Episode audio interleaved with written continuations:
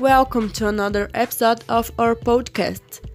I'm Madison Adams, host of About the World podcasts, and today we're going to talk about urban mobility.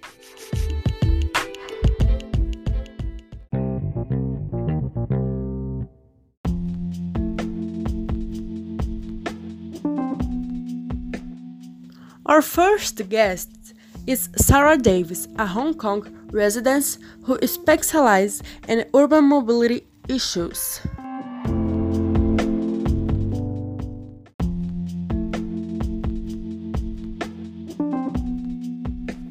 Hey Madison, here more than 90% of the population uses public transport, the highest rate in the world.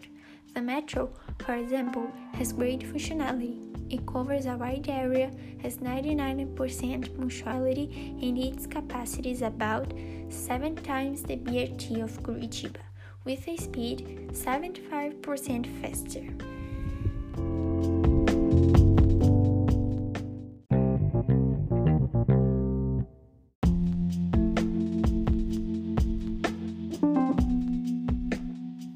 And now, let's talk about Copenhagen. We invite Rosbor, also an expert on the subject, to bring us more information.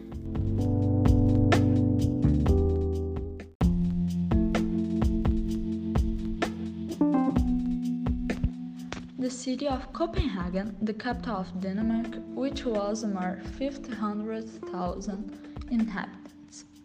The population has been traveling this way since the 1930s. In the central region alone, for example, the number reaches 55% of bicycle trips.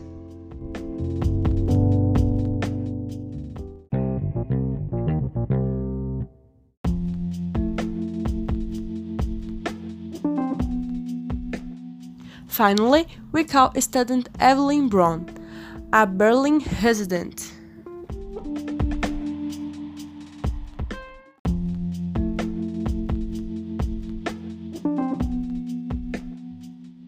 Urban mobility in Berlin is very quiet.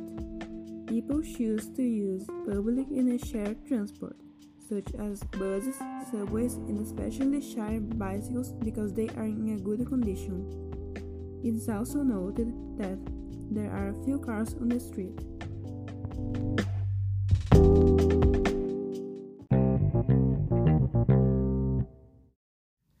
Thanks for listening to us.